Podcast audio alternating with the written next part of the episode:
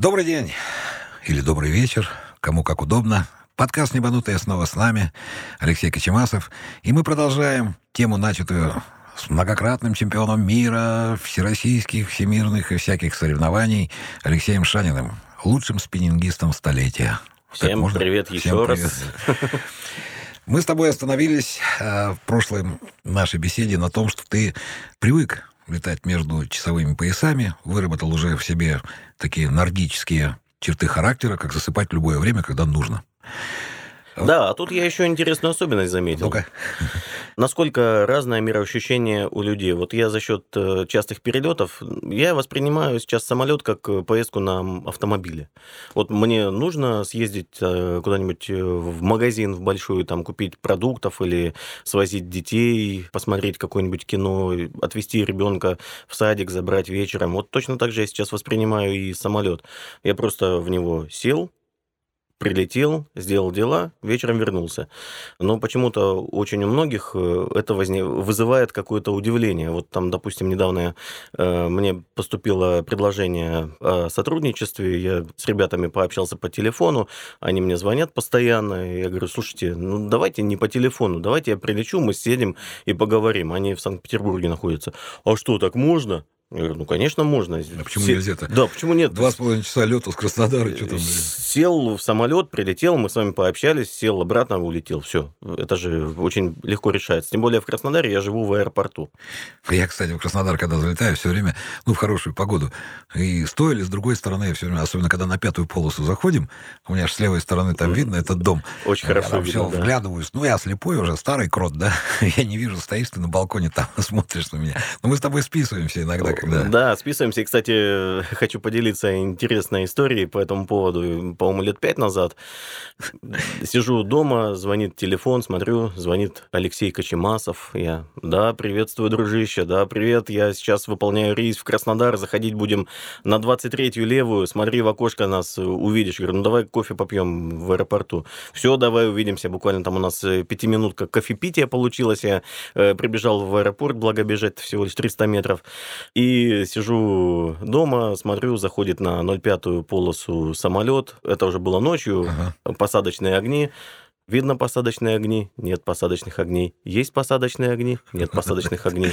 Ну, я удивился, думаю, странно как-то самолет И облаков летит. вроде нету, да? И облаков нет, да. Я вижу по флайт-радару, что это тот самый борт Победы. Я быстренько оделся, побежал в аэропорт. Выходит Алексей Викторович и говорит, привет, видел? Я тебе ничего. Моргал. моргал.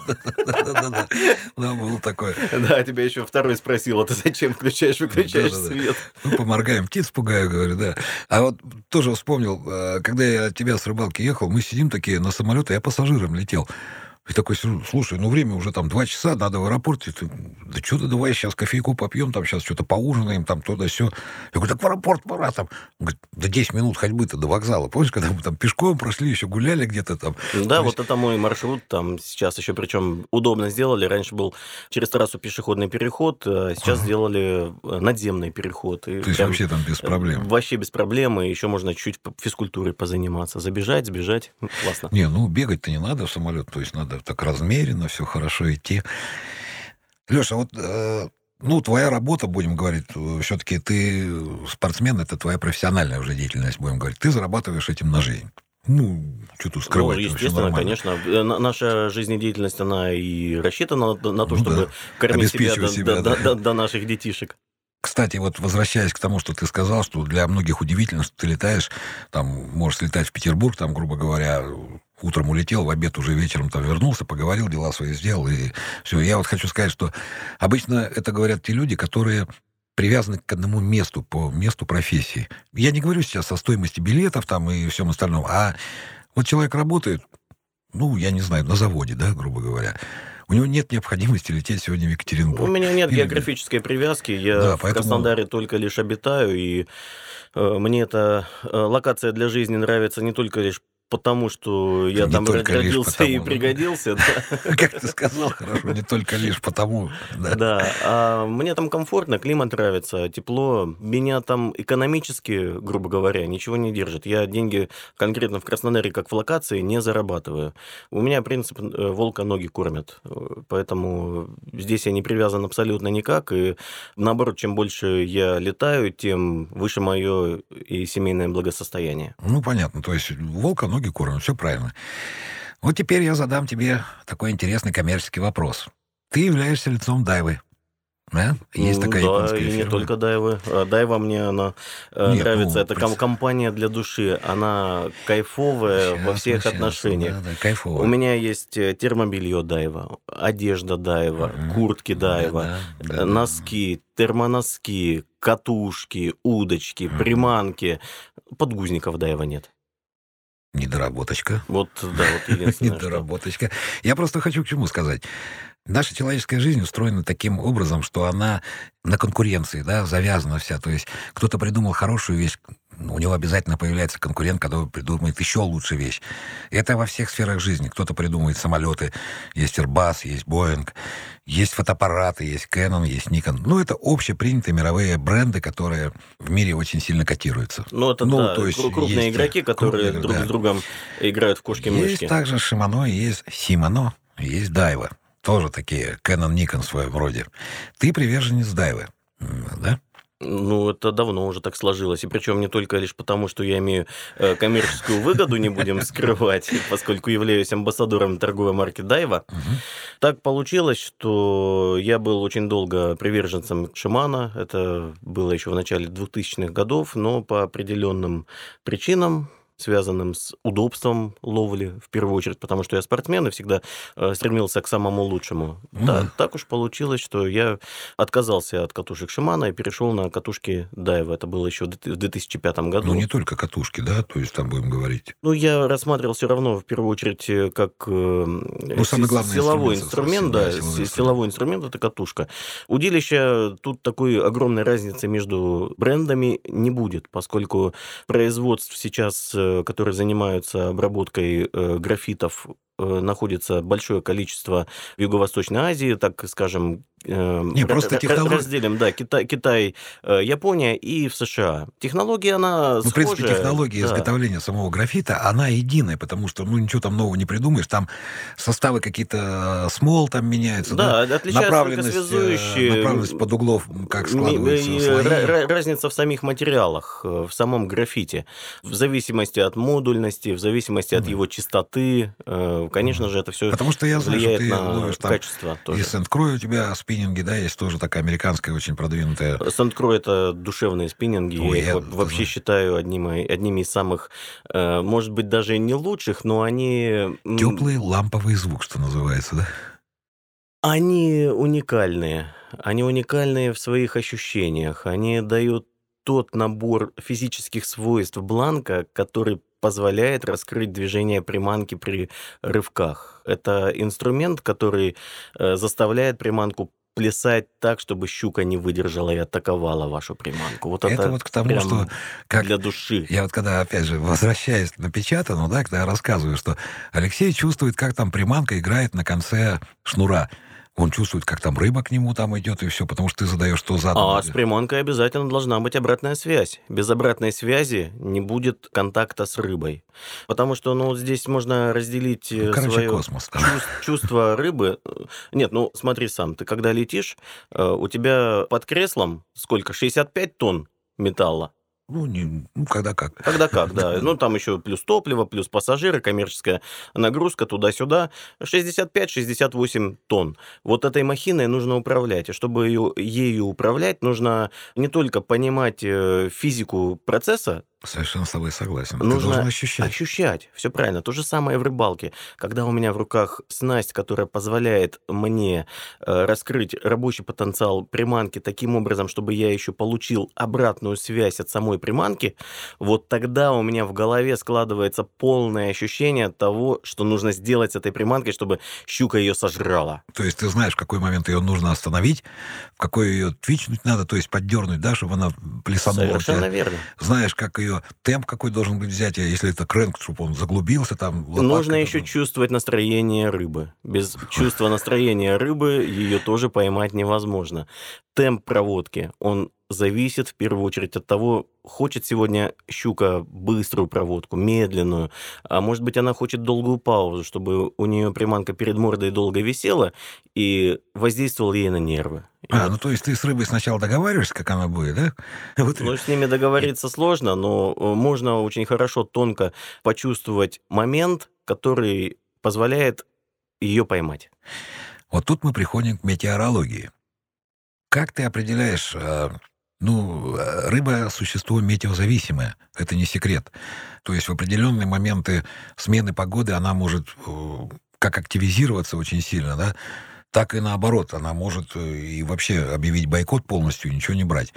Вот, то есть смена погоды для рыбы это очень сильно... Вот черт ее рыбы мать знает, что ей надо вообще. В этом плане. Прошу прощения за такое выражение, только что сам его придумал. Э, но... Запомним, я сейчас, подождите, я записываю. Да. Э, но здесь все не так уж однозначно. Есть определенные свои шаблонные моменты, которые за многолетние наблюдения... Никто этого точно не знает. Можно опираться только на свои многолетние наблюдения. И, э, и привязка к местности. При, привязка к местности, конечно же. Везде, э, допустим, щука та же самая, она любит в каждой локации свое определенное направление ветра. Вот, например, на Волге, на Средней Волге, там Саратов, Самара, западные ветра, юго-западные, северо-западные. Вот если западная составляющая у ветра присутствует, э, щука выходит на бровки, э, занимает свои боевые позиции, и она охотится. Если ветер меняется на восток или чистый север, ну, можно э, на палец поплевать, посмотреть, там, ага, северный ветер. Сегодня выходить на воду не можно обязательно. Выходить, да. Можно посвятить день, допустим, ловле Другой рыбы. Другой рыбы, да. Там жереха, э, судака или окуня. Благо на Волге выбор велик. Огромный, да, да, огромный. Можно всякую рыбу с огромным удовольствием половить. Но бывают дни, когда щука вот просто совсем не ловится. В приазовских лиманах вот я люблю приводить пример, да, с перевернувшимся э, грузовиком рыбы. Вот приезжаешь, дует северо-восточный ветер. Такое ощущение, что водоем мертвый. Вот просто вот как лужа у подъезда налита вода, да, вот после дождика. Э, никакого движения на водоеме нет. Вот вы, ну, вымерло Мы с тобой так попадали как раз, да. мы приехали на лиман. Только там... меняется ветер на южную составляющую, неважно, там юго-восток, юг, юго-запад. Вот главное, чтобы была южная составляющая составляющая. Все как будто бы только что перевернулся грузовик с рыбой, э, все оживает, Где бы ты ни кинул, везде да? вылазит, и, да, и начинает жрать. Вот э, здесь этот момент. Еще важный момент – атмосферное давление. Если оно стабильное, рыба ловится стабильно. При перепадах могут быть разные сюрпризы, когда она забивается в камыши, залазит под траву, забивается под коряги, и ей наплевать абсолютно на любые манипуляции рыболова. На этом, как говорится, наши полномочия уже все. Ну, не получается ничего сделать, если э, рыба тотально не хочет э, ничего есть. есть да. Ну, ну может, ей больно. Да, если я себя плохо чувствую, у меня нет аппетита, как у любого человека. То же самое и э, с рыбами. Но бывает вот перед резким перепадом или во время резкого перепада атмосферного давления, ну, допустим, был солнечный день, налетела какая-то туча, то рыба ни, нифига не клевала, а тут вот на Раздача эту началась, тучу начинается дикая раздача, которая длится буквально там час, полтора, может быть, два от силы, а потом резко все как опять умерла. Вот эти пики, э, выходы на пик активности рыбы, э, их предсказать практически невозможно.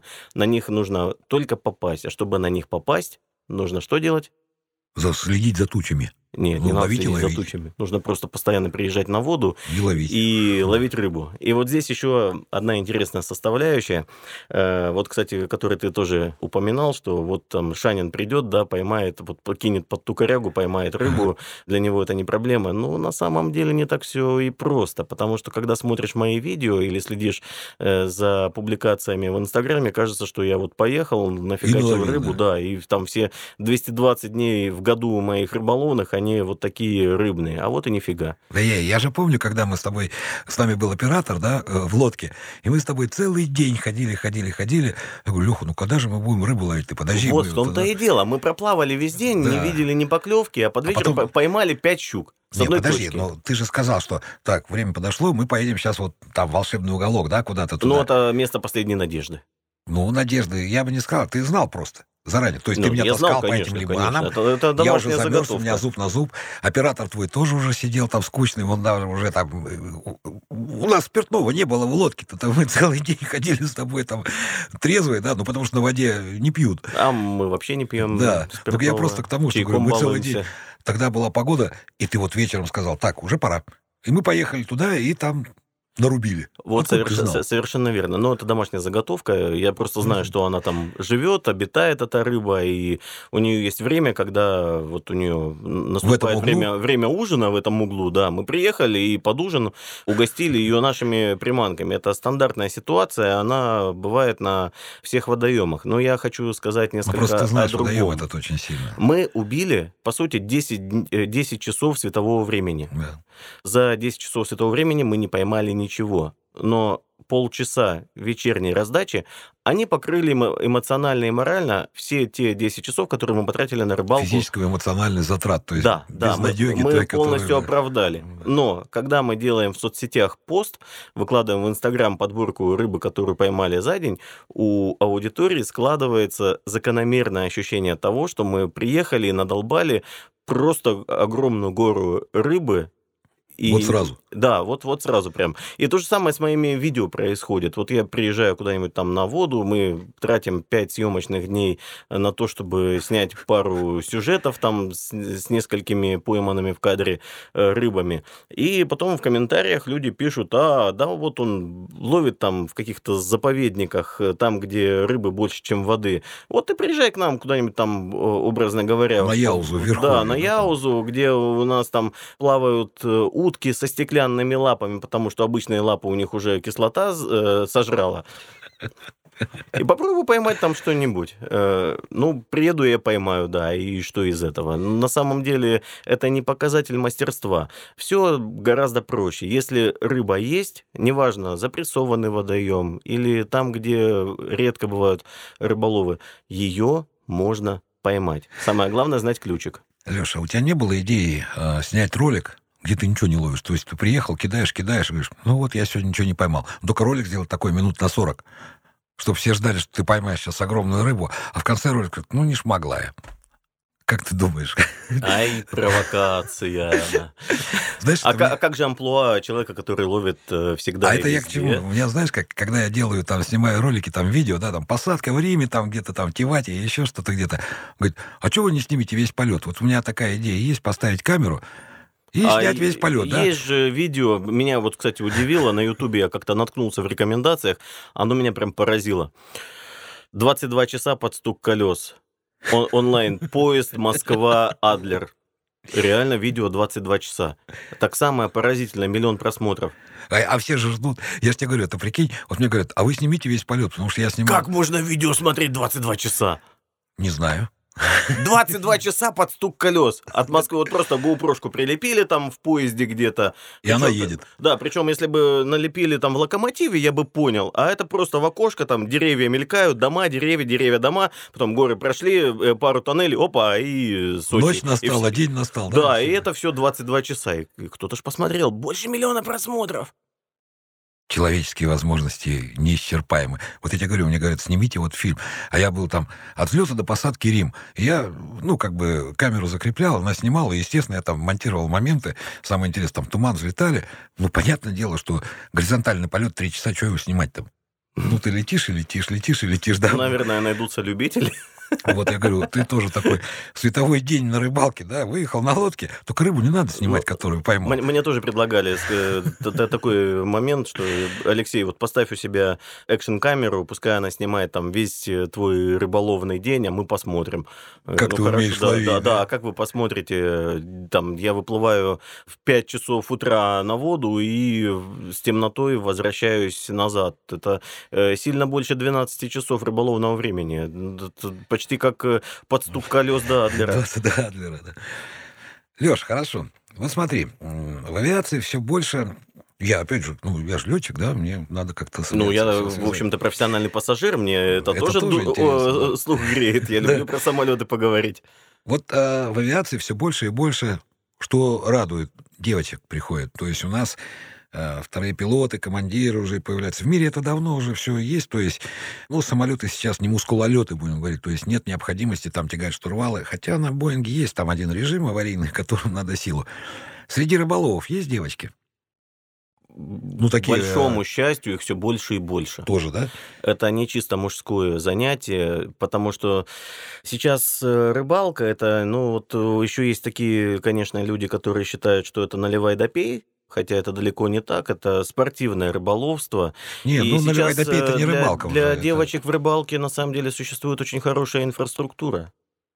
Вот так даже. Конечно, да? есть э, розовые костюмчики, розовые удочки, розовые приманочки, розовые шнурочки, я имею в виду лесочки Нет. красивые.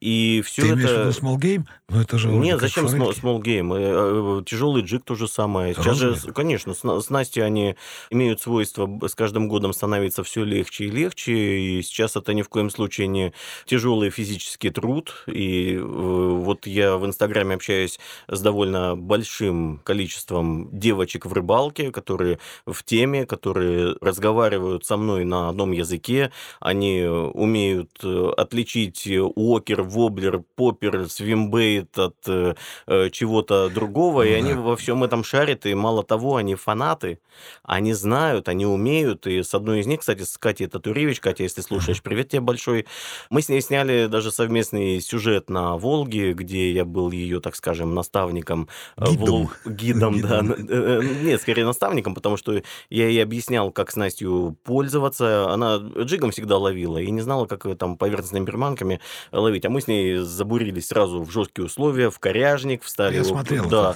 встали в глухом коряжнике и ловили на поверхностной приманке жереха. Конечно, безумно красивая ловля.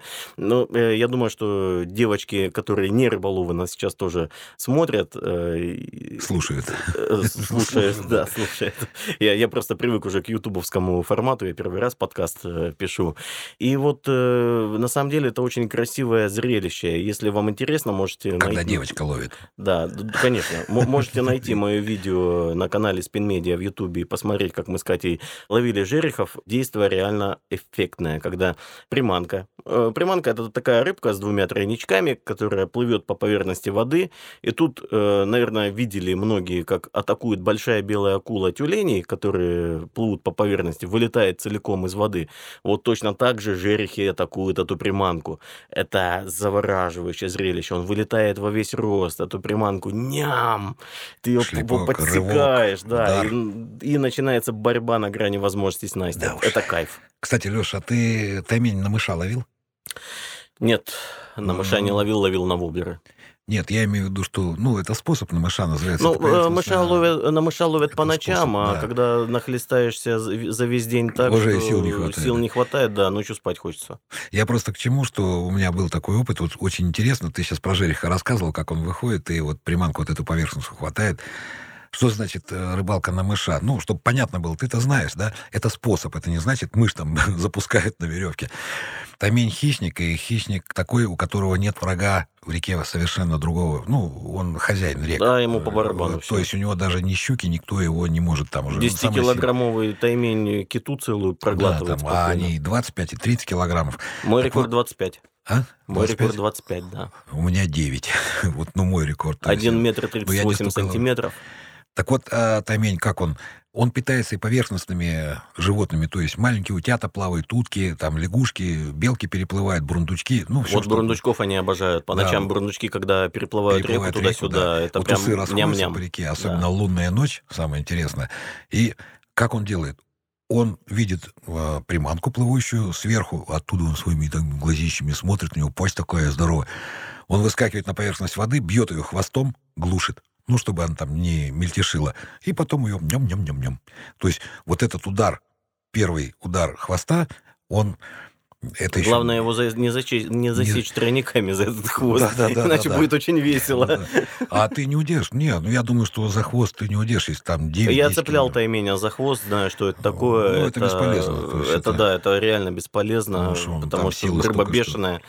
И когда он еще зацеплен за хвост, у него получается упор гораздо больше, чем когда он да, потому что у него есть на что опереться. Да, это бесполезно бороться, просто, это особенно он, если рыба он рвет под его, 20 да. килограммов. Ой-ой-ой. Он вырывается просто там, он разгибает крючки, да. Он их пастью так, тай- гнет, он их да, ломает. да, вот я хотел сказать, таймень удивительная рыба. У меня каленые морские тройники, которые рассчитаны на ловлю тарпона, Ну да, морскую э, рыбу. да, мощных морских рыб. Барракуда там А он всякое там. просто цепляется приманкой, э, этим тройником, таймень, делает так вот ам-ам челюстью, открыл-закрыл, и тройник разгинается. Да, вот я тоже обращал внимание, причем и тройники-то не детские, да, то есть они там Абсолютно, абсолютно. такие эти, Мощные. мощные тройники, и рыба вот там, ну, я вот видел, э, сам я не ловил, там, тридцатки такие вот, ну, вот мой там 9 килограмм был, а я видел, как вот вытаскивали там на 18, да, тройник был как проволока, сжеванный весь, хотя там, я знаю, там овнорусский тройник стоял конкретный, он помял его, все, ну, это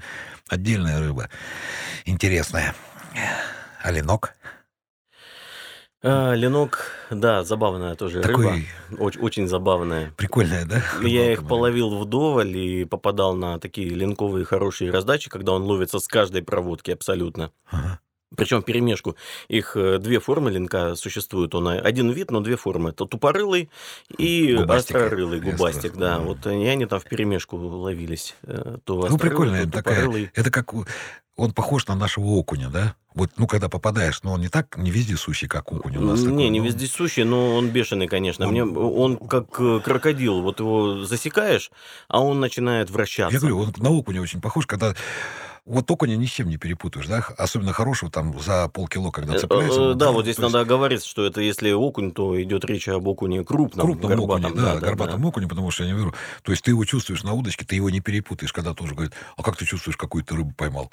Я говорю, ну я могу отличить щуку от окуня-то уж, я всяко отличу, или там Конечно, судака. там. конечно, конечно. А ты-то отличаешь там форель, эти все, да? Ну, когда э, с ними имеешь постоянно дело, то тут проблемы нет. А вот Airbus или Боинг? А, провокационный вопрос. Да ладно, что провокационно? Ну, Ну, я имею в виду для слушателей, потому что я понимаю, что есть приверженцы и того, и того. Отвечу ты- так. Для меня, как для пассажира, Airbus. Если брать семейство 320 и 737, именно как для пассажира, поскольку я летаю только в таком качестве, причина очень проста, там больше места. ну, он Более- пошире, да. Он, он пошире, и вот эти там несколько сантиметров, на самом деле, они дают существенно больше внутреннего пространства, и это ощущается. Ну, имеешь право. А когда летаешь в бизнес-классе, то абсолютно по барабану. Что Boeing, что Airbus, ощущения примерно схожие. Кстати, у Боинга мне больше нравится внутренний запах. Вот у каждого самолётом сем- пахнет, у- да. у- у 737 они именно самолетами пахнут, потому что вот я не знаю, что используют в отделочных материалах, может это какие-то смолы или еще что-то, но специфический запах именно боинговский, когда попадаешь на борт 737, ни с чем не спутаешь. По секрету, в туалет жидкость заливают специальную, да, которую... Она так пахнет леденцами. Нет, нет, там не, шутка, не- не- конечно. не леденцами запах, конечно. Да нет, это шутка такая. Это раньше было вот... Помнишь, э, когда Ту-154 был, ну, еще советские самолеты О, все были. 54, да, это моя любовь. Вот, я, а, я его и люблю. там был вот звучание, звучание э, двигателей. двигателя, это Вот специфический запах был в самолете, очень специфический. Он пах карамелью. песня. да, Я его вот до такой. сих пор помню. Вот, это вот именно э, осенизаторская жидкость, да, которая заливалась в туалеты, потому что там, ну, туалеты были немножко другой конструкции. Сейчас на современных самолетах они вакуумные, то есть они Да, да, вытаскиваются да, да, там да. через Outwell Open, там эти запахи все уходят, и их нет ничего. Но раньше вот было такое. Но Боинг реально пахнет другим самолетом. Вот я тебе могу сказать Запах, честное конечно, слово, отличается. Очень, очень сильно отличается. И ты как вот часто летающий пассажир тоже уже я их нутром чую. Я их тут ромчу, душили, душили. Да, да, да. Я то же самое. Я вот буквально там меньше месяца назад, ну, в Питер на выходные летал, летал на Эрбасе. Я ничего не могу сказать. Ну, я вот зашел и думаю, я сейчас с точки зрения пассажира буду э, критиковать здесь. Как экипаж там, там что-то они жестко посадили, все. Ну вот я зашел, и первое, что мне бросилось э, в нос, это запах. Он, ну, не так он пахнет, когда я захожу в Боинг. Совершенно Совершенно другой, иной да. запах, конечно. Звуки там такие вот, когда они там запускают правый двигатель, потом левый, там пила там, они пяти у них Гид- работают. гидравлика. Ну да, это Power Transfer Unit. Ну я-то знаю, что это делается. Этот звук такой, как пила перекладывает слева направо, заслонка там это переходит. А еще замечал, когда запускается Airbus, особенно когда сидишь уже ближе к хвосту самолета, на короткое время после запуска каждого двигателя появляется легкий запах э, выхлопа. Вот так. Ты знаешь, я что-то как-то... Ну, я, может... Не, я летал сзади, но что-то я про запахи там не помню. Вот прям э, четко да? каждый раз после э, запуска появляется легкий запах выхлопа. Ну, видимо, они там масла много в керосин наливают. Двухтактники. Двухтактники, да-да-да. Вот смотри, а ты на Дальний Восток летаешь. Э, ты же, получается, большого флота же нету С-7 сейчас. Э, ну, у них раньше были там 310-е, 67-е были, а сейчас вот только среднемагистральный флот. То есть а мне на самом деле очень удобно. Самый быстрый способ добраться из Краснодара, скажем, во Владивосток, пересадка в Новосибирске. Причем там очень удобно выстроена система трансфера. Я провожу mm-hmm. в Новосибирске не больше двух часов. Причем в Новосибирске я его обожаю. Толмачева прям моя любовь. Прилетаешь, стоит э, улыбчивая девушка с табличкой «Трансфер». «Здравствуйте, вы летите дальше, да, лечу дальше. Проходите, пожалуйста». Никакого досмотра.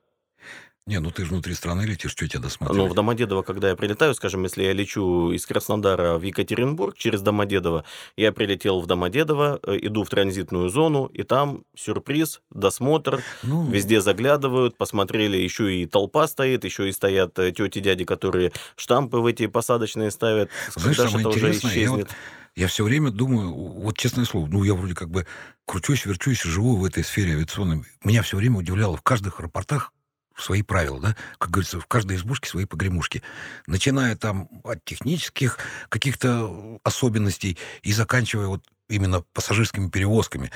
Где-то там границу надо пять раз пройти, где-то надо под колючей проволокой проползти, там штаны снять, да, чтобы тебя там все увидели. Ремень там снимите. Где-то по-другому совершенно.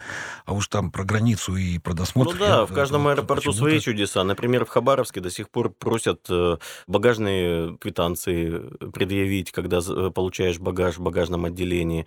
Если нет э, квитка, то ага.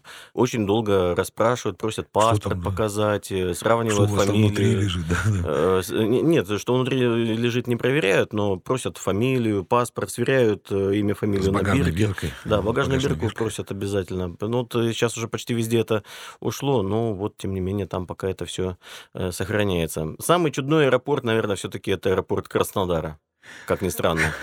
Аэропорт, у которого годовой пассажиропоток под 5 миллионов, не знаю, кто-то слышит нас сейчас из базы Лайра, ребята, ну делайте что-нибудь, ну невозможно в таком сарае извиняюсь, столько, столько, столько пассажиров, столько людей э, держать, да? держать. И, э, ладно бы, все бы поместились, проблем бы не было, но большую часть э, площади отдали под коммерцию. Магазины какие-то, кафешки. Ладно, я статусный пассажир, я могу пойти в бизнес-зал. А вот обычные пассажиры, которые не так часто летают и не имеют никакого статуса, у них такой возможности за бесплатно нет. Они, естественно, пытаются найти себе какое-нибудь мягкое место и прибомбиться. А мягкого вот. места нет. А поэтому слушайте подкасты «Небанутые». У нас есть на эту тему запись с Анатолием Ходоровским, экономистом, и он рассказывал, как почему... Не, я ничего не хочу сказать. То есть, ну, большому рту большой кусок должен быть. Так если в Краснодаре, да, большой кусок, то и надо рот сделать тоже большой. А рот ну, очень он, маленький, да. Рот такой, они они пытаются, пытаются откусить, но проглатывать не успевают. Не успевают, да. Абсолютно. Вот, к сожалению, вот такая штука есть. Кстати, о еде.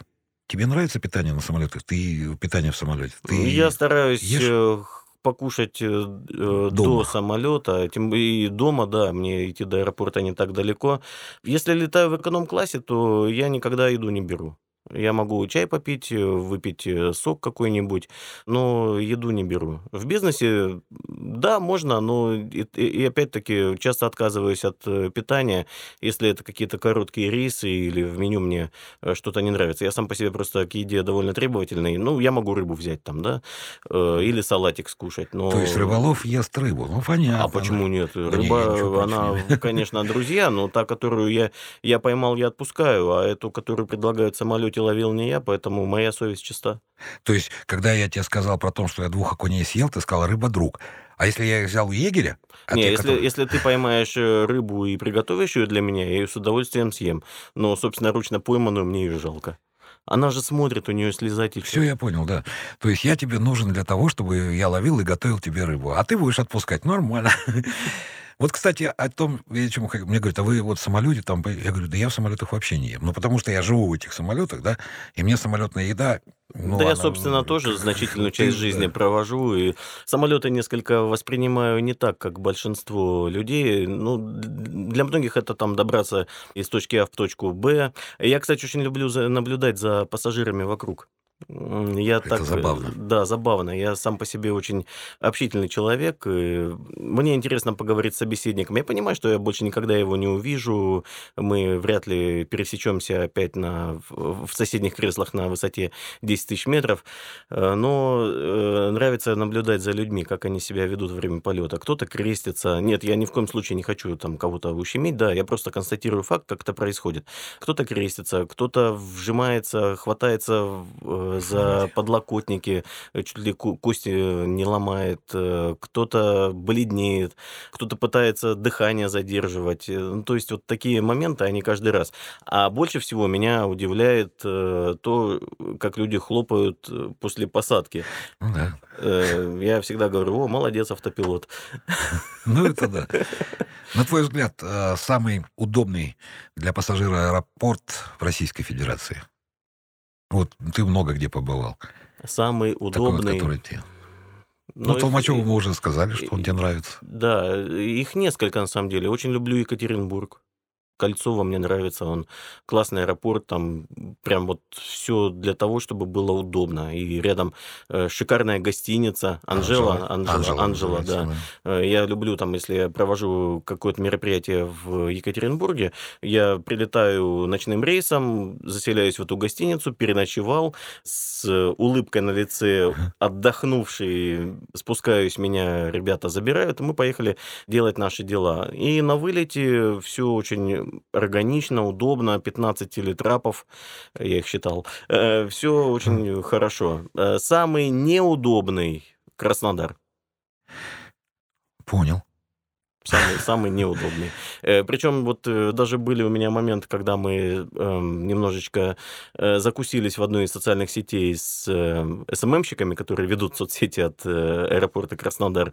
Я понимаю, что люди эти далеки от э, авиации, и работают они наверняка даже не в аэропорту, а знают, что такой аэропорт вообще э, существует. Но на все доводы они пытаются как-то... Ну, это от- их работа. Лёш. Я- я- я- Каждый там- Да, я это понимаю прекрасно, но реально обидно, что в таком серьезном регионе, как Краснодарский край, главные Да. ворота воздушные, они вот в таком э, не очень хорошем состоянии. Надеюсь, что тебя услышат и полосу сделали, да? Полосу аэропорт сделали, но вторую категорию так и не запустили. Из-за этого уходы на запасные, э, чуть да, туман, и все, да. полосу не видно. Ну что ж, к сожалению, к огромному сожалению, время наше истекает. Значит, с тебя рыбалка, с меня приготовленная пойманная рыба для тебя. Напоминаю, сегодня был Алексей Шанин, многократный чемпион мира, лучший спиннингист по версии... Какая там версия бывает? Ну, FIFA. Fishing Association. ФИПС. FIPS, да. Да. Вот. Международная федерация ловли рыбы в пресной воде. Она Вот же так вот. мировой монополист. Спасибо огромное, Леш, что ты посетил. Спасибо, Пришел Алексей, что пригласил. Э, Всем как можно меньше турбулентности в небе и в жизни. Всем пока. Спасибо, Больших что послушали. Ну, рыб, конечно. И, и если вы еще не ловили рыбу, попробуйте взять в руки удочку, потому что удочка это не только способ э, Добычи до- еды. добычи еды, это еще прекрасное времяпрепровождение и возможность вообще абстрагироваться от всей повседневности. Вот это самый кайф. Напоминаю, был подкаст «Небанутый» Алексей Кочемасов, Алексей Шанин. Подписывайтесь на нас и слушайте на просторах сети. До свидания. Пока!